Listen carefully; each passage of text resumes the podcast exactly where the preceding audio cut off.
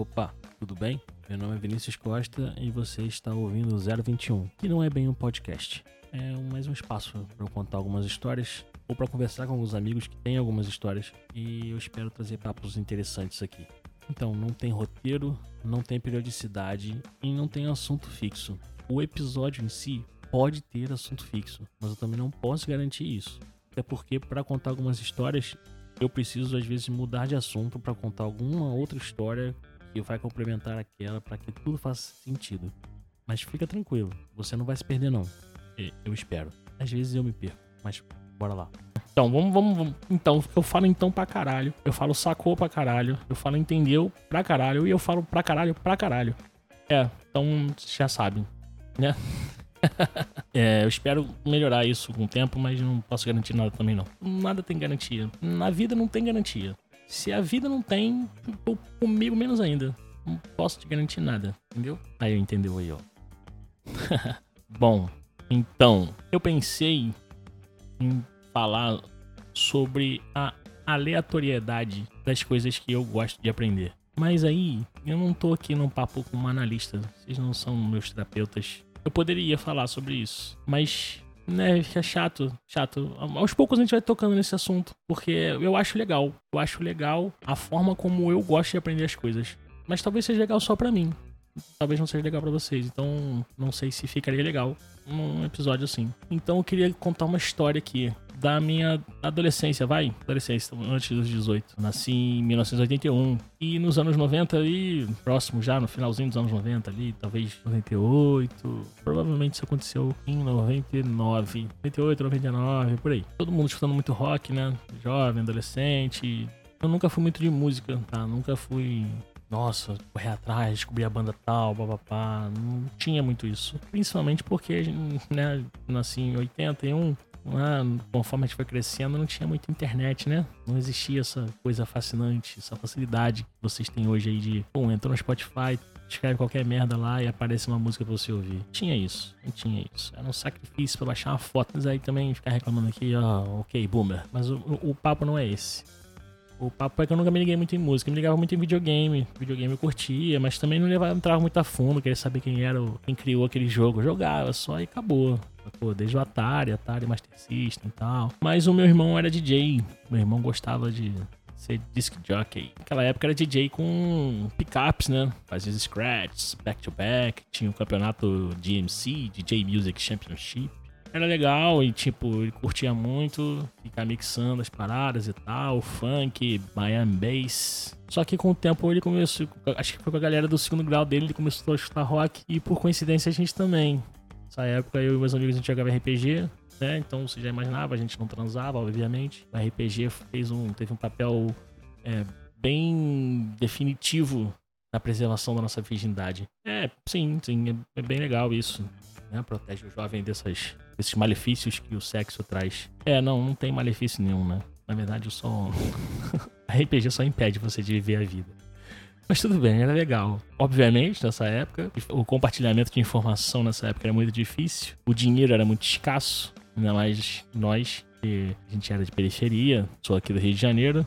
E nascido e criado na Água Santa. Vocês conhecem a Água Santa? Pois é. Eu gosto de brincar que eu falo que eu fui vizinho do Belo durante muito tempo. Naquela época ele ficou preso no Presidiário Franco tá ligado? O Presidente Jardim Franco ficava a menos de um quilômetro da minha casa. Então, era meu vizinho, né? Pô, nós éramos de periferia, né? Não tinha muita grana. Pais trabalhando, época de recessão, alta inflação, aquela coisa toda antes do plano real e tudo mais. Enfim, o acesso à informação era muito limitado. A gente, basicamente, na Água Santa não tinha tinha livraria, não tinha lojas, não tinha nada disso. O máximo de loja que a gente, que a gente tinha de quadrinhos era se a gente fosse pro Meia, que era relativamente perto, né? Pegava um ônibus, chegava lá em 15, 20 minutos. E aí tinha a Metrópolis e tal, ou se fosse mais para longe na Tijuca, mas tem que entender também que a mente de um adolescente, uma criança e um adolescente nos anos 80, 90 ali, era completamente diferente. A noção geográfica que a gente tinha era completamente diferente, porque não era tão fácil, não tinha Uber. Não podia entrar no Uber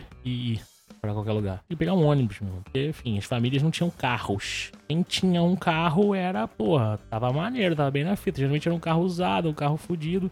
E os pais tinham mais o que fazer, né, meu irmão? Trabalhava a semana inteira, vai ficar carregando moleque pra, pra comprar revistinha, pra comprar livro de RPG? Não vai, né? Pelo amor de Deus. Então a gente ia nas bancas de jornal que tinham perto, tinha na padaria, enfim, tinha alguns lugares mais perto de casa ali, tinha as bancas de jornal, a gente comprava revistinha, enfim, o que dava pra ter. Revista de videogame, essas coisas, ação games, super games. De vez em quando, pá, ia passear no shopping. Ah, nossa, ia no North Shopping, ia no Bar Shopping e tal. E aí tinha uma livraria Saraiva, tinha algumas coisas, você conseguia ver, mas RPG também não era tão difundido. Eu lembro que uma vez meu pai chegou em casa para mim com um livro. Eu tenho esse livro até hoje aqui, do Steve Jackson, que era RPG Aventuras Fantásticas. Tô até olhando aqui para ele aqui no momento. Que era basicamente aquele livro, se você faz tal coisa, vai para tal página, né? E esse era o, o princípio das coisas. Mas enfim, a gente, o primeiro RPG, a gente jogou, a gente jogou esse livrinho, tinha um outro livro também, o Lance do Poço, que eu não vou lembrar agora, mas tinha que montar uma ficha. O meu pai mestrou a aventura pra gente, lendo as páginas do livro, seguindo as instruções lá. Não, sei lá, fez uns dois, três dias isso, as crianças, eu e meus amigos, a gente ávido pra jogar e tal, e...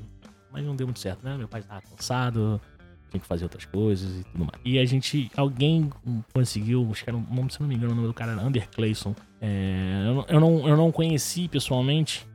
Vou colocar um outro detalhe aqui. Nessa época eu tive uma infecção no fêmur e eu não saía muito de casa, então os amigos vinham até minha casa. Então era muita coisa do que eles falavam que eu ouvia, né? Eu, eu, ficava, eu fiquei durante um ano mais ou menos deitado na cama e tal não podia movimentar a perna, isso depois de, de voltar do hospital e tudo mais, mas enfim. Esse Underclass conseguiu uma Xerox do livro do Dungeons and Dragons. Era só o livro base, era que a gente tinha acesso. E aí alguém pegou essa Xerox e fez uma Xerox em cima, e ficou com a gente. A gente começou a jogar baseado naquilo. E a gente ficou, a gente, só que assim, era beleza, era um livro base, a gente não tinha muita noção do que, que existia. Então a gente tinha aquela coisa básica mesmo, tipo, ah, você pode fazer um mago, você pode fazer um guerreiro, a gente aprendeu as regras básicas ali, aí comprou alguns dadinhos que a gente conseguiu, né? Eu fui no Meyer, alguém foi, alguém também tinha que comprar alguns dados e tal, e a gente começou a jogar. Depois veio o Tagmar, enfim, é, Shadowrun, algumas outras coisas, só que a gente criou nosso próprio sistema, a gente usava baseado no Tagmar. E aí, por conta do RPG, é óbvio, né, que tudo que permeia isso aí, essas músicas medievais, essas coisas, você começa a ouvir as bandas. Aí na época tinha Ice the Earth, Manowar, né, bandas que falam esse metal melódico aí de, de adolescente, os, os caras bombados na capa do CD e tal. E eu estava fazendo pré-vestibular no Meia, e na galeria que eu fazia pré-vestibular, onde ficava o curso, tinha uma loja de CDs.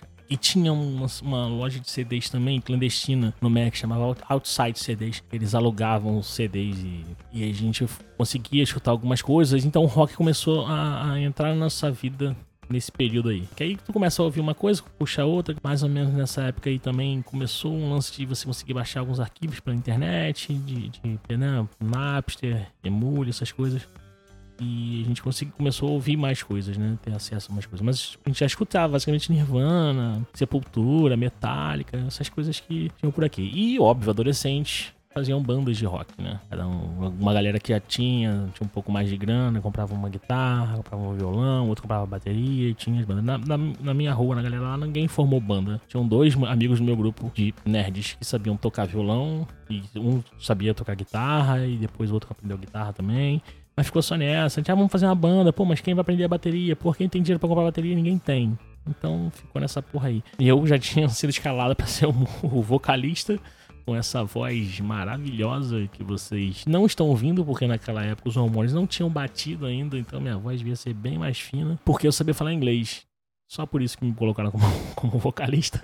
Mas tudo bem. Nessa época, é, galerinha fazendo as bandas e, óbvio, rolou um festivalzinho de bandas underground. Sempre rolava em alguns outros lugares e tal, mas como a, a difusão dessas informações era mais restrita, né? Só ah, o amigo do amigo, fulano falou, convidou e tal. E rolou uma, um festival no Meia. O Meia tinha uma pista de skate, tem ainda uma pista de skate que é perto da Praça do Meia. Construídas mesmo pra galera, pros jovens, né? Ficarem lá e tudo mais. Então, ah, vai rolar um show de rock na pista de skate no Meia. Pô, demorou, vamos lá, partiu, vamos lá, vamos todo mundo e tal. E eu fui com o meu grupo de amigos. E aí, enfim, vou abrir aqui um parênteses para contar uma pré-história para vocês entenderem o que aconteceu nesse dia. No Meia existia uma figura mitológica chamada Highlander. O Highlander era um camarada negro de dreads e sabe um grunge aquela galera grunge, grunge mesmo. E grunge anos 90. E via, sei lá, o Kurt Cobain com a calça rasgada, pegava a calça mais surrada dele rasgava também. E vamos lá, e essa porra. E o cara andava largadão pelo Meyer ali. E então, e ele usava muletas. Ele usava aquelas muletas de madeira embaixo do braço, sabe qual é? Ele usava essa muleta. E beleza, Highlander. E eu já tinha visto o camarada algumas vezes, de longe, assim. Sabia da, da fama dele os amigos do meu irmão já tinham falado, e o cara assim, não, pô, ele é drogadão, porra, ele usa várias paradas, não sei o que, ele consegue os remédios. E aí contaram a história do camarada. O camarada levou o apelido de Highlander pelo seguinte motivo. Ele e um grupo de amigos queriam fumar maconha ou usar algum outro tipo de droga, agora já não recordo exatamente, provavelmente maconha nessa época. Então ele foi pular a linha do trem para fumar um baseado com a sua galera. Pularam, fumaram, curtiram, papapá. Porra, vamos voltar, já é, vamos voltar. Então, se todo mundo chegou, pum, passou, pulou a linha. E o camarada, quando foi pular, acho que o trem tava vindo e o camarada caiu na linha do trem e tomou-lhe uma descarga elétrica. Só que ele não morreu. Não lembro agora na detalhes da história, eu lancei isso. História do cara caiu na linha do trem e não morreu. Foi pro hospital, ficou todo fudido, quebra a perna, quebrou isso, quebrou aquilo, se recuperando, cheio de remédio nas ideias, receita médica pra tomar uns remédios pesadões, e ele ficou andando de muletas, tomando uma porta de remédio, misturando remédio com álcool. E todo mundo falando, cara, o cara é Highlander, o cara não morre, o cara se droga não morre, o cara é sinistro, Highlander. Tranquilo, lenda. Ela virou uma lenda no meio. E aí eu, jovem, jogador de RPG, aquele mundo de fantasia e tudo mais. E fomos pro MR, show de rock. E a gente tava lá curtindo aí as bandas, óbvio, né? Estrutura zero. Quem organizou? Nem lembro quem organizou esse festivalzinho. Lance é, cadê? Não tinha energia elétrica pra ligar os equipamentos. Puxaram um gato, porque um, tinha um camarada que tinha feito segundo grau técnico em elétrica. E aí ele puxou um gato do colégio. Tinha ao lado lá um colégio pro vestibular e o relógio do colégio ficou girando igual um maluco, puxando energia pra caralho e tal. Mas foda-se, não tinha responsável, final de semana, não tinha ninguém vendo aquela porra. E o show rolando. Aí a bandinha toca, papapá, e depois troca lá, vamos botar, troca equipamento, vamos botar outra banda pra trocar, né? Troca equipamento, troca isso, troca aquilo. Intervalo entre as bandas. Pô, eu com os meus amigos, pô, legal, pô, vamos comer uma parada cheia de fome e tal. Demorou. E a gente foi, saiu da pista de skate ali do Mer e foi andando em direção à praça do Mer, que tinha uma padaria, que tinha uns salgados bons. E eu, mais dois amigos meus, a gente tá andando. E aí vem o Highlander. E ele começa a caminhar em minha direção. E eu tô andando, tipo, eu olhei pro camarada, mas eu tô andando e eu tô vendo que ele tá vindo pra cima de mim. Então, vocês lembram lá atrás que eu falei, lance da infecção que eu tive, me recuperei e eu tava, continuei fazendo tratamento, enfim, falou que ficava um tempo com muletas, um tempo sem, e nessa época eu estava com uma muleta só. E o Highlander veio andando em minha direção e falou assim: só pode haver um. Maluco, eu nunca corri tanto na minha vida. Eu corri de muleta, saí correndo. Por que um maluco, um doente mental, tem um apelido e incorporou o apelido, viu um outro maluco de muletas andando e falou assim: Não, não pode ter dois caras de muleta aqui na Praça do Médio. Eu preciso decepar a cabeça desse moleque. E ele falou isso. E ele tava andando em minha direção. Vou pensar o quê? Que o cara vai cortar minha cabeça, porra. Ou pelo menos vai me chamar pro duelo, né? Mas eu não sabia se eu ia conseguir vencer esse duelo, não. Porque eu, de repente o cara é um Highlander mais experiente. Mas, enfim, eu nunca corri tanto na minha vida. Corri, entrei pra da padaria, meus amigos já atrás. Tá correndo. Falei, pô, tu não viu o maluco falou comigo, porra? O cara virou pra mim e falou que só não pode haver um. E a gente começou a rir, mas com medo, meio nervoso, se o cara ia perseguir a gente. Yeah. Essa, essa é a história do Highlander. Eu não sei exatamente como é que vai ficar o final, como é que vai ficar a edição disso aqui. Tô gravando. E também é meio esquisito esse primeiro episódio que tô gravando aí. É muito esquisito eu contar a história e não ter um retorno. Eu já cantei essa história diversas vezes, mas tá aí, tá o registro aí pro primeiro episódio. De repente eu vou publicar essa história. Se vocês quiserem entrar em contato aí, se alguém.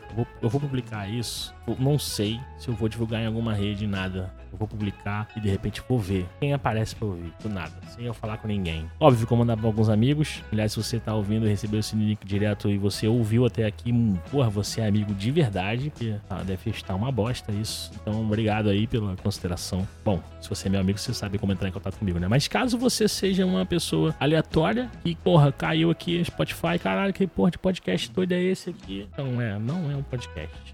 Mentira, é. É só uma brincadeirinha. Pode entrar em contato comigo no Twitter, Instagram. Não, Facebook não, pelo amor de Deus, né? 2020, gente. Facebook não. Tem conta lá ainda, mas não uso não. Vocês também não deviam usar, não. Cancela essa porra. Não serve pra nada mais Facebook. Tem nada acontecendo lá. Pode me achar no Twitter e Instagram, arroba Vinícius Costa. Vou lá, mandar um alô, mandar um salve aí. A gente fica por aqui. Vamos ver.